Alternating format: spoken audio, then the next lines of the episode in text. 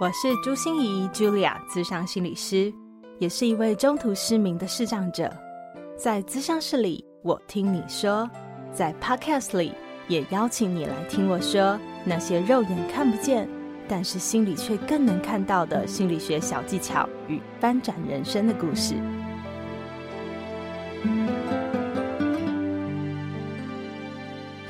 Hello，亲爱的朋友，你好吗？我是朱芯仪，咨商心理师 Julia，欢迎收听朱心怡说心里话。这次的职人来谈心，我们邀请到的是理想生活的创办人，也是左边茶水间这个 Podcast 节目的主持人 Zoe 左一。左边茶水间是一个讨论远距工作、自我成长，还有品牌经营的 podcast 节目，教你如何打造一个不被地点限制的理想事业哦，创造能够一边工作还一边旅行的理想生活，是不是太美好了？这是我个人非常喜欢也非常推荐的一个节目哦。那我觉得在这一集中哦，Zoe 跟我们分享了很多他的创业故事，以及他在面对创业初期的过程中哦，我都不知道的是，他居然有。一种认为自己是冒牌者的心态，那后来他又是怎么样克服的呢？而且他还提供给我们一个非常具体实用的安排行事力的方法哦，让我们在冲刺事业的同时，也能好好享受我们的理想生活。这一集干货真的是太多太满了，建议你也可以拿张纸笔哦，画下重点，带走属于你的黄金哦。准备好了吗？让我们就一起欢迎 Zoe。week.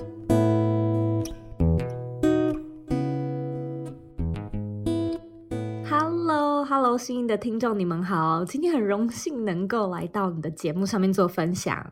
哇，你看这么温暖的声音，好啊！那 就想请问一下 Zoe 这个问题哦，因为你现在算是个个人品牌教练，对不对？是的，嗯，可是你的个人品牌好像是三成立三年是吗？四年了，已经哦，四年了，对对对，已经四年了耶！哇，时间过得好快，啊、好快哦，哦，真的真的。所以呃，我我想问问看，一开始 Zoe 好像是一个呃，其实你是一个朝九晚五的上班族，你为什么会想要创立个人品牌啊？完全就是因为受 朝九晚五的启发。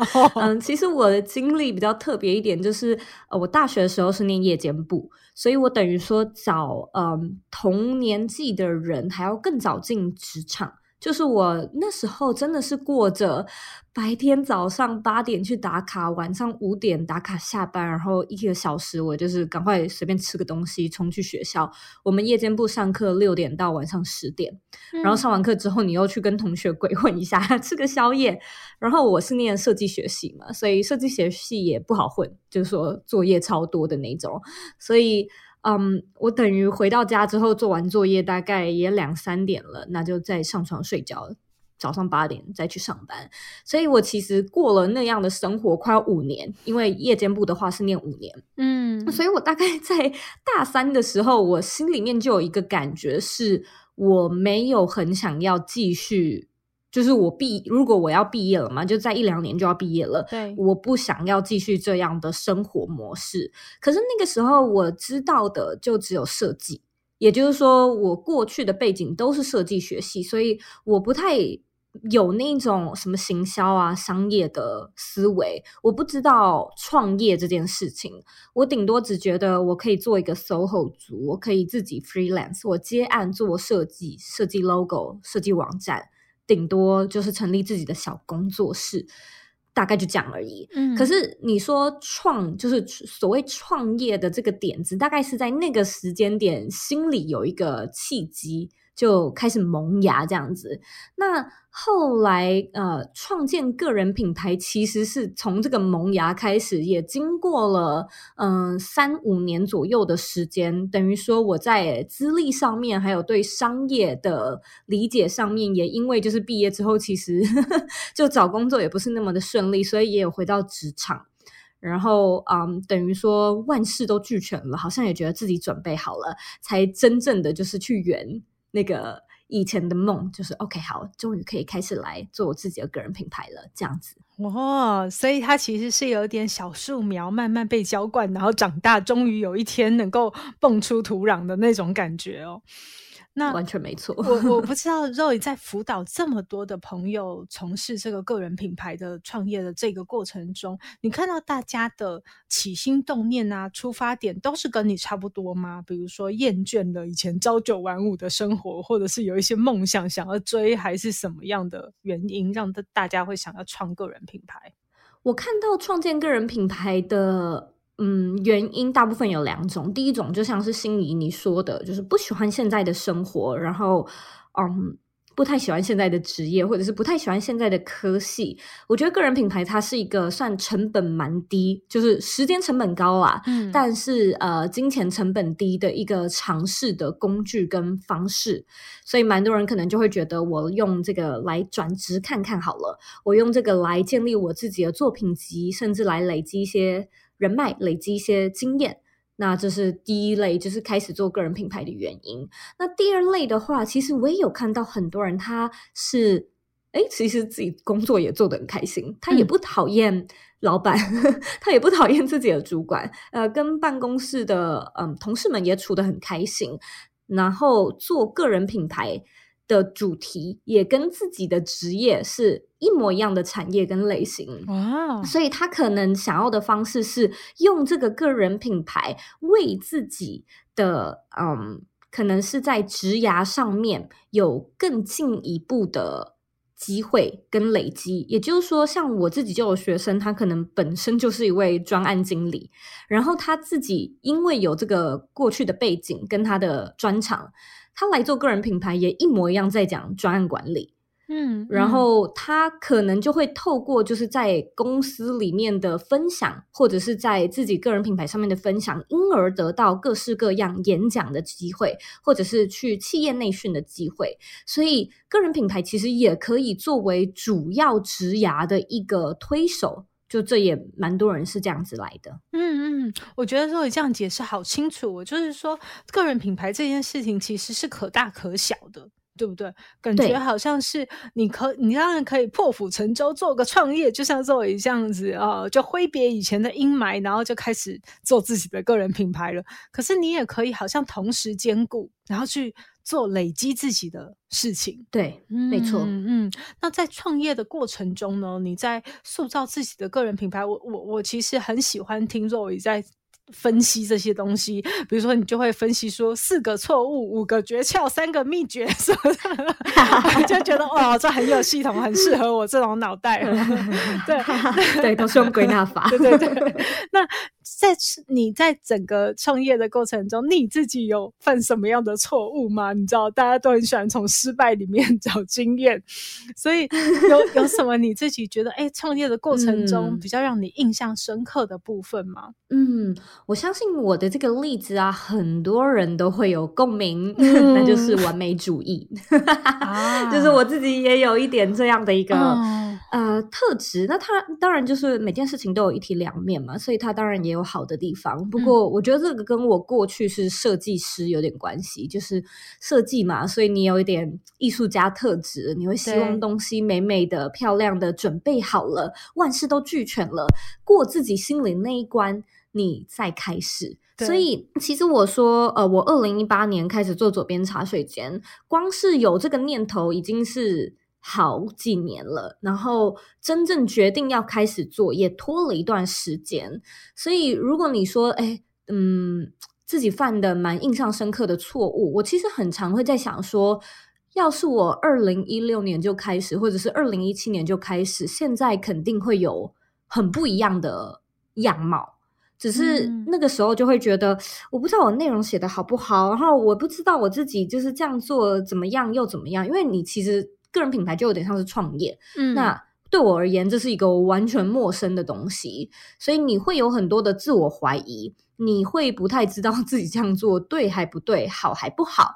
那好险，我算是一个 可以说是对自己蛮有自信的人，所以嗯。我觉得我自己没有拖累自己太久，但还是有一些就是 backlash，就是真的你花太多时间想，嗯、花太少时间就是把你的点子放到市场上面去给人家验证，然后吸收指教、回馈跟可能是批评，然后马上改进跟调整。嗯、我觉得这个是前期。那好险，就是后面的话，我好像就蛮快速意识到，天哪，就是你这个完美主义真的在乎的只有你自己。有的时候完美主义，它，嗯、你会觉得，诶，但是我就是想要我的品牌呈现的状况是最好的啊，那这样子才可以有助于我的观众，就是对我品牌的整个形象啊，或者是对我品牌是呃更加分的。但我觉得真的没有，就是你一开始很在乎。的时候，你也要看一下，搞不好你真的没有很多人追踪。这个时候，其实看到的人真的不多，所以影响真的不大。嗯，哎、可是我听到若以这样讲的时候，我就会觉得好惊讶哦。你知道，因为现在我呃这两年我追踪若的的左边茶水间追踪的很多，然后我就觉得哇，Zoe 前进的好快哦，你的脚步好快哦。好，一下就有新课程啊，一下就翻新啊，一下东西又在创立啊，要再开始约大家呃填问卷啊，或者是填什么东西，就觉得哇塞，嗯、为什么你都有用不完的精力？所以你刚才分享这一段的时候，让我好惊讶，嗯、就是原来你也有万事起头难的那一段。有诶、欸，我觉得这个完完全全就是在二零一七到二零一八年的时候。所以其实当我二零一八年，嗯、呃，就是我们节目上线，因为最近我们正在庆祝茶水间四周年生日，对，所以是六月，所以我是在二零一八年的六月，就是。嗯，上线第一集，可是我其实自己已经准备了大概十集的节目，嗯、所以我一直以来都有这种，就是有点像是嗯备料吧，就是超前部署的习惯。嗯嗯嗯、那我其实从二零一七的年底到二零一八年的六月，我就已经有在筹划。OK，我每一周要写什么主题，每一周要干嘛，然后我就一直在想说。我干嘛做这么多计划，然后不不赶快把节目上线？所以当我真的节目上线了之后，嗯、可能才是现在心仪看到的我，就是你会觉得，哎，为什么做事情的速度很快，然后好像就是持续都有内容？其实都是因为我花蛮多时间前面策划，就是计划弄好了之后，执行就快了。嗯嗯嗯，对。可是若雨刚才提到，就是很多时候，因为像成立个人品牌，我想到的就是好像变八爪章鱼了。以前你只要专注设计就好，对啊，对不对？可是后来你好像就行销文案也要弄，业务也要跑，然后什么东西官网也要负责，就是好像太多你不熟悉的事情，所以会很容易自我怀疑，很容易自我呃贬义的那种感觉。嗯，一定会，一定是。所以大家其实每一个人在创个人品牌的时候，一前期可能都会有这样子的，哎，心路历程，是吗？对啊，我觉得这个是非常常见的，因为当我们要去做一件不熟悉的事情，好了，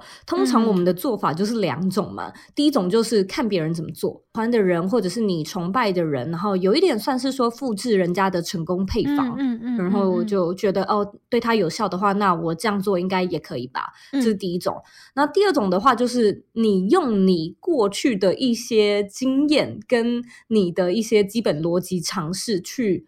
呃，拼拼凑凑，虽然你没有做过这一个行业，可是你过去有其他的工作经验，所以你可能就是用一些比较基本的判断去自我判断该怎么做。但是，嗯，很多时候其实这些东西，我个人认为。它都没有一个标准的答案，就是你有这些做的方式，嗯、可是你没有一个，就有点像是你知不知道？你们以前我们我们在就是写那种考试题目，不都是要先写，然后要翻到最后一页，你才可以对答案吗？嗯嗯嗯，它会它会显示答案，然后这种感觉就有点像是你知道要怎么作答，然后你觉得你作答你也蛮有，是蛮肯定，蛮有把握，你知道答案，可是你总是没有那个最后一页。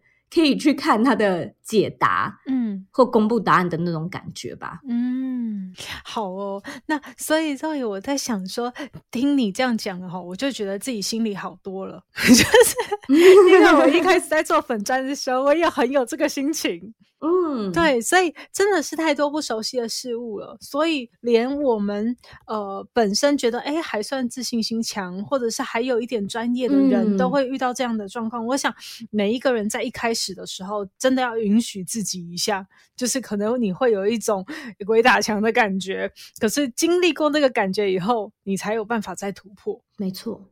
那所以说，我想问你一下，就是因为你提到完美主义，你知道完美主义就很容易造成拖延。那其实我们现在在做个人品牌的时候，很容易，应该说不是个人品牌啊，应该是各种角色的时候，我们都会很容易有一种叫冒牌冒牌者心态。冒牌者症候症候群的这个、嗯、呃这个术语会跑出来，对这个 症状，我记得你有特别你的左边茶水间的 podcast 里面有一集是特别谈这个，对吗？没错，嗯，然后而且里面还大揭秘了 Roy 本身也有冒牌者心态，所以你可以跟大家说一下你自己发现、嗯、呃什么样是冒牌者心态，然后你自己又。怎么走过呢？那个部分吗？我觉得冒牌者症候群它的症状各式各样，我不太想要说症状了，因为我不觉得它是一一个疾病，它只是一种特征特征。所以 我刚才都是说心态，因为我觉得冒牌者应该是一种心理的问题，就是对心理的对，一定是自己给自己的想法啦。对，对，没错，没错。那我。我自己有蛮多的观察，就是首先，如果你有冒牌者症候群的话，我认为你会有一种 people pleasing，就是讨、嗯、好所有人吗？对对对，嗯、讨好，尤其是你的观众，或者是你的客户，嗯、看你在做什么。嗯、也就是说，你还蛮害怕自己做的不够好，然后对方对你的服务不满意，所以他最后就是之后可能不再跟你合作。呃，其实这种就是自我怀疑啊，你觉得自己不够格嘛？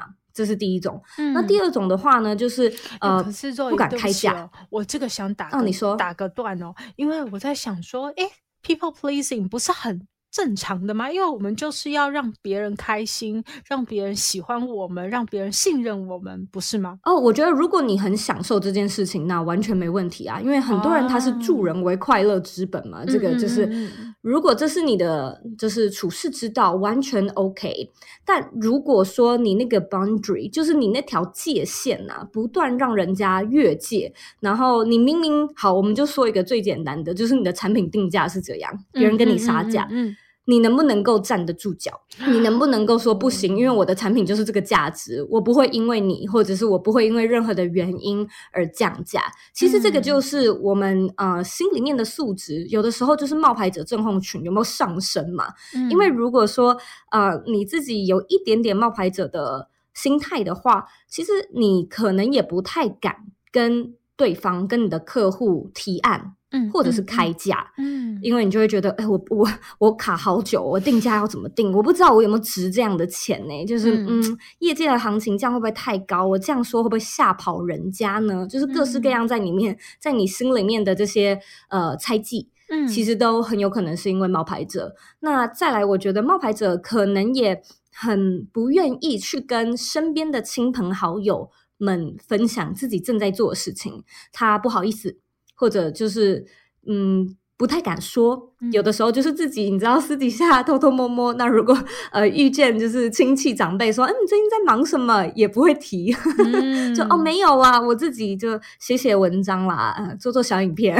对啊，觉得还没有，就是就怀胎三个月还没有出来可以见大家。对对对。对，还没准备好这样子，所以我我认为这件事情，呃，不是所有所有的案例都是冒牌者心态在作祟。可是，如果你的品牌真的做得还不错，嗯，甚至就是有一些听众、有一些观众的累积，但你还是发现你自己不愿意跟你私下的朋友去呃谈，甚至去分享。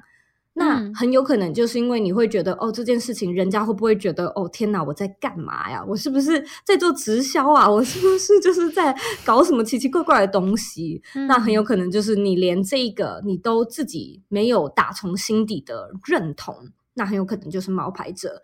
那我自己在我身上呢，有一个蛮明显的状况是。大约在二零一九年的时候吧，我发现我自己有一点点知识焦虑。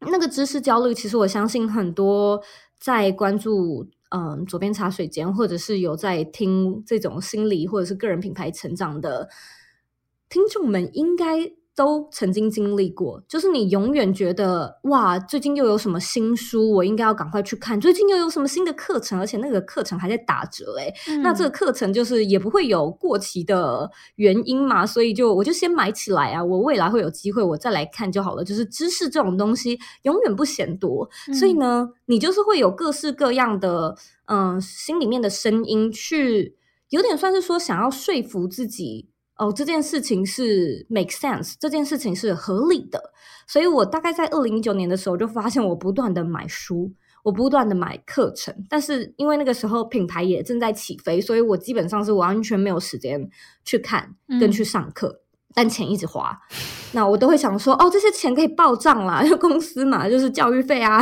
这些开销没问题的。可就是过了一段时间之后，我就开始回去看说。我我怎么会这样子？而且我我干嘛这样子？嗯，就是我真的没有要用到，嗯、我真的觉得这个课程是吸引我没有错，可是我一直没有时间去消化。那这样的成因究竟是来自哪里？我觉得那种知识焦虑的感觉，很多时候也是一个冒牌者的害怕的表现，嗯、也就是你你害怕你追不上人家，你害怕就是嗯。可能各式各样的原因，可能知识不足啊，或者是专业能力不足啊，甚至有点 FOMO，就是你 fear of missing out，你很怕错失、嗯，就是各式各样的害怕。嗯、对对对，嗯、所以我那个时候就是有点惊觉啊，原来我也有一点点这样子的一个心态，就是你会很担心说，对我而言是那种内容上的产制，因为。我自己做节目嘛，我们也是每周都产内容，所以我就会觉得我一定要一直有内容，我一定要一直有内容，那就代表我一定要一直吸收，我一定要一直看新的书，上新的课，我才有话可以说嘛，嗯、我才有节目可以做。嗯嗯、对，但那个时候我觉得好像就是有一点点过头了。所以，当我意识到的时候，我就是也检视了一下，其实真的没有需要，因为我的节目还是持续的做，就算我真的都没有时间看那些书，我的节目还是持续的产出，嗯、那就代表我是没有这个，就是我担心的事情它没有发生。那我为什么一直要有这样的行为？所以我发现了之后，就开始有调试。那大概也是过了三个月、六个月之后，现在。可以可以说是康复吗？还变得比较好一点。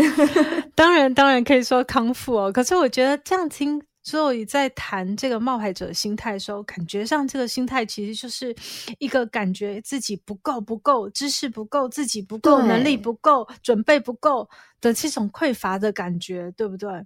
对，嗯、没错。可是。你知道，有时候我们觉得自己太够了，也是一种自我感觉良好吗？就是 我觉得我自己很够，我觉得我自己都很棒，所以那个够和不够之间，所以觉得那个 我们到底那个分寸，你是怎么感觉到？哎，我够了。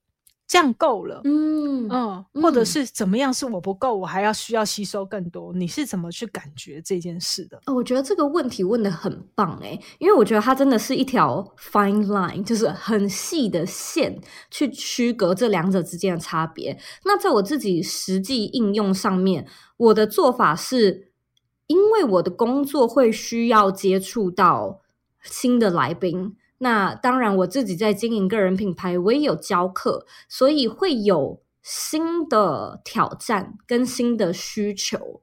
也就是说，假设我今天可能呃接到了一个比较大的案子，那这个案子是呃需要去可能三百人、五百人的大型演讲。好了，我自己练习一下，我发现天哪，我的我觉得大型演讲，我的台风或者是我的整个表达力、谈吐需要加强。就是这种时候，当需求真正出来的时候，我就会意识到自己的不足，然后我就会去可能看书，或者是找老师上课。嗯，比起以往，我觉得以往比较像是，诶，这本书在讲就是谈判力，听起来好有趣哦，买起来。诶，这本书在讲就是时间管理，听起来好有用哦，以后会用到吧？那赶快买起来。所以就是以后，什么东西都是以后。我觉得那个就是最大的差别。嗯、那我开始把重心放在我现在需要什么，我现在要做，然后我感觉我做这件事情使不上力，所以就代表呢，我的能力还不足。那这个时候是它是一个很 solid，它是一个很实际，就是你真的需要加强的技能跟需求嘛。嗯，所以那个时候是我觉得这之间最大最大的差别。嗯，谢谢 Zoe，我觉得这个好棒啊，好清楚。所以就是关注当下。好，我们不要去忧虑未来会发生什么事，嗯、然后也不用想着以后要为以后寅吃卯粮还是怎么样，就是筹备什么一大堆食粮好过冬的那种感觉。我们就是想着现在，嗯，那所以你觉得，嗯、呃，你之所以可以嗯脱离冒牌者心态，或者是你刚刚才是说什么康复还是复原？对对，你觉得最大的秘诀是什么？你或者你的心法是什么？我觉得应该是对自己的信任，嗯，就是我一直以来都是一个蛮相信自己判断的人，嗯，嗯，所以，嗯，我觉得那段时间的我可能就是创业。刚好是一个起飞阶段，所以你就会觉得天呐，就是哇，这些事情好新鲜，然后又好有挑战，所以你等于完完全全在一个新的不舒适圈里面。那什么东西对你而言，你都会觉得我想要，我想要这个，我想要那个，我想这个，就是各式各样百花齐放的感觉。嗯嗯嗯，其实是有一点爆炸的那段时间。那后来拉回来，是因为我开始觉得。就是我的性格一直以来我都不是一个很爱囤货的人，然后我我也蛮就是日常的生活，就是私底下的生活，我也蛮断舍离的，就是我不需要我就不会要，我也不喜欢东西很多的这种感觉，嗯，所以那个时候，嗯，有这样的状况，我我的一种感觉是，我觉得这不是我，嗯，然后这也不是。我理想的样貌，或者是我未来想要成为的样貌，嗯，所以我那时候马上就是把整个等于说有点是自己的意念拉回到自己身上，就是重新再问说，哎，对啊，我来做个人品牌究竟是什么原因？嗯，我一直都觉得创业它是一种工具，它是一种手段，它不是目的。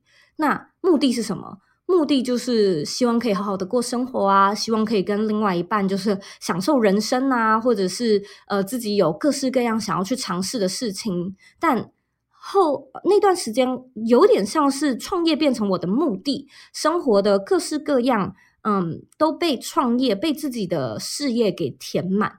我就觉得，嗯，那可能不不是我要的，我要再重新的理清一下自己究竟想要什么。那我想要什么，就要相信自己，这个才是我真正在追求的。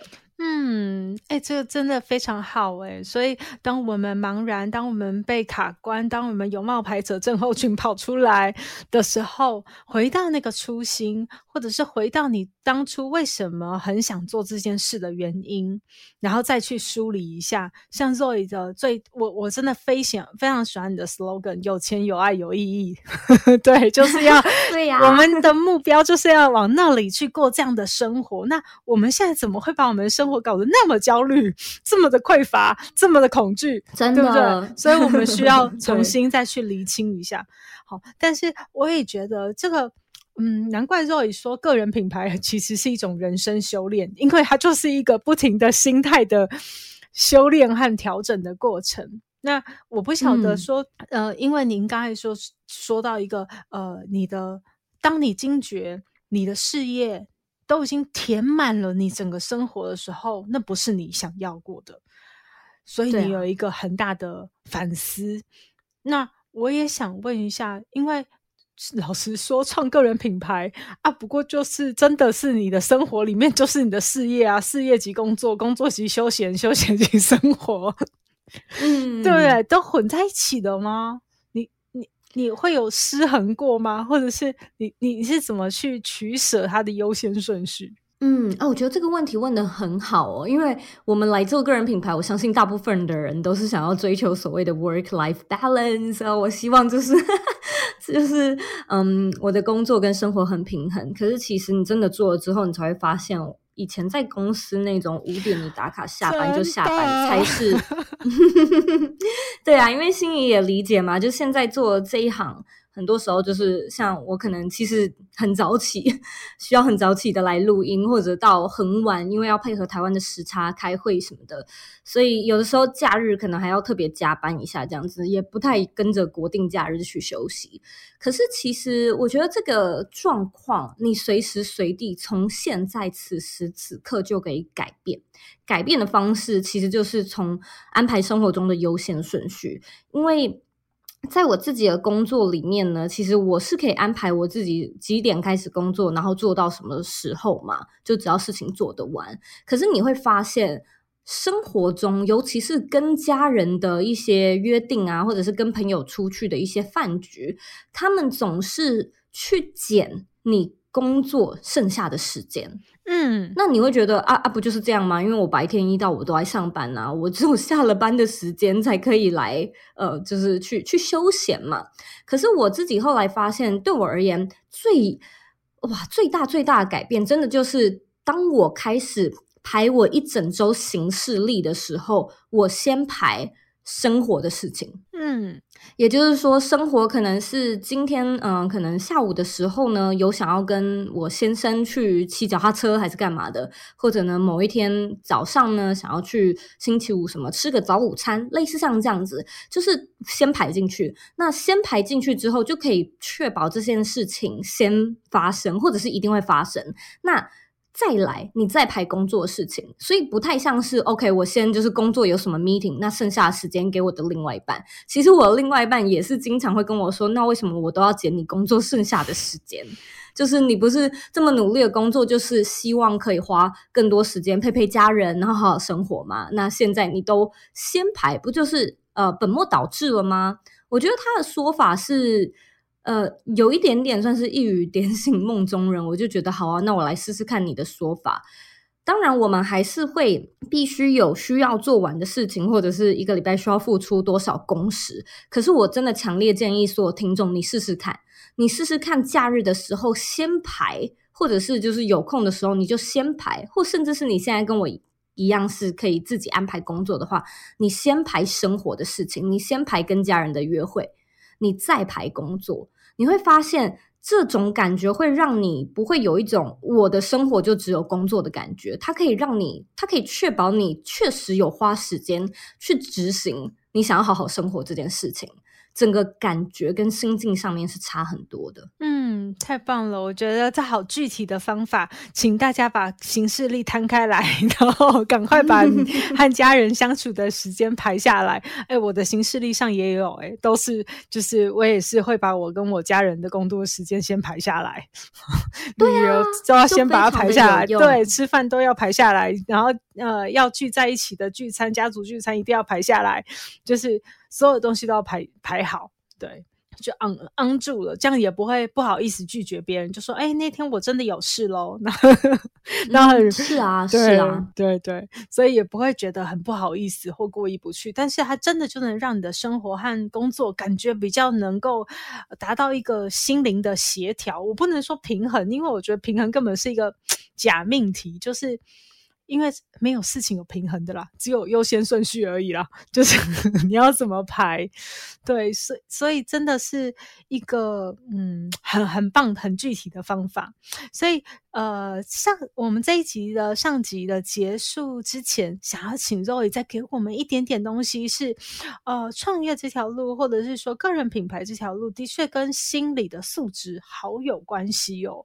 就不不止你谈说要怎么脱离完美主义。啊，那种匮乏的啊，冒冒昧者心态啊，或者是怎么取得呃这个生活里面的和自己工作上面的一个优先顺序的定位，哦、呃，还有没有什么你觉得很重要的一些心态？呃，它可以帮助我们来成。嗯是呃，创立这种个个人品牌，有在听我节目的人应该知道，我很爱下一个 slogan，就是你有权利、有能力 去过你真正热爱的。有有有有有，每集都有听。对，就是我很常会说一句话是：你是你人生的负责人。我相信，其实我收到超多听众，他都会说：哎，我一直听，我我本来没什么感觉，后来我有一天突然被打醒，还是干嘛的，我突然听出其中的意思。我现在可以聊聊什么叫做为自己的人生负起责任这件事，因为我觉得在个人品牌里面，这是一个超级无敌重重要到不行的心理素质，就是你愿意承担。嗯，也就是说，你在做个人品牌，其实创业也是一样，甚至是人生各式各样的事情，很多时候它是就像我们刚才说的，它是没有解答的。那这是一种。不确定的感觉，那我们都知道，其实人类是蛮不喜欢不确定的那种焦虑跟不安。所以，当你处于一个不确定的感觉的时候，大部分的人是没有办法果断做决定。那好，勉强就是做了一点决定，因为需要有进度。真的开始做的时候，执行力又很慢，甚至开始去拖延，或者是就是来来回回不断的质疑自己的决定好或不好，甚至改来改去。那我觉得，其实这些都是因为我们在心里面想要承担的少一点，我们在心里面那种想要负责任的感觉，希望是可以，当然希望可以把呃伤害降到最低，或者是希望可以用最轻松、最完美的方式去做出自己的个人品牌。可是我觉得那种对自己的相信、对自己的信任，完完全全是建立在你有没有这个胆量。或者是这个意愿，去承担你今天做了这个决定，嗯、可能会带来什么样的后果，或者是好很好的成绩。嗯，所以只要你可以去培养出自己这种愿意承担的心理素质，嗯、我觉得它可以帮助你去做非常非常多事情，它也可以让你做事更有效率，它可以让你的做事速度更快，做决策更快。那。它也可以让你就是更，我觉得更 in tune 欸，就是更多的直觉是你会，嗯，雷达更更敏锐的去听到。那你听到了之后，因为对对你而言，你会觉得没关系，我就来试，试了无论结果怎么样。无论好与坏，我就承担。就是遇到问题，我就解决。那遇到好的话，我就在想可以怎么样去调整、再优化。所以，只要你心里一直有这种很笃定的感觉，我觉得它真的就是你的一个安全网，甚至可以说是你的后盾。嗯、它可以帮助你，就是去做很多很多事情。成就很多很多事，所以我觉得这个心理素质非常的重要。哇，你今天这样子一讲，我就觉得你每一个左边茶水间的那个片尾说的那一段话，突然变得好立体、好鲜明的感觉。所以，我们这一集的结束，要不要就是 用 Zoe 的那个最后的那一段 slogan，你来跟大家重复一次，然后我们这一集就跟大家说个拜拜，我们下集见哈！预备起，好。你是你人生的负责人，你有权利也有能力去过你真正热爱的人生。谢谢朱心怡说的心里话，我们就下次见喽。谢谢 Zoe，谢谢。心念转个弯，生命无限宽。如果你喜欢我的节目，邀请你可以继续追踪，并且给我五星评价和留言互动。如果你也感受到我们团队的用心，可以使用自由赞助的功能，给予我们实质的鼓励哦。咨商需求、合作邀约或想要了解更多心理学的知识与故事，节目说明栏中都有我更多完整的资讯哦。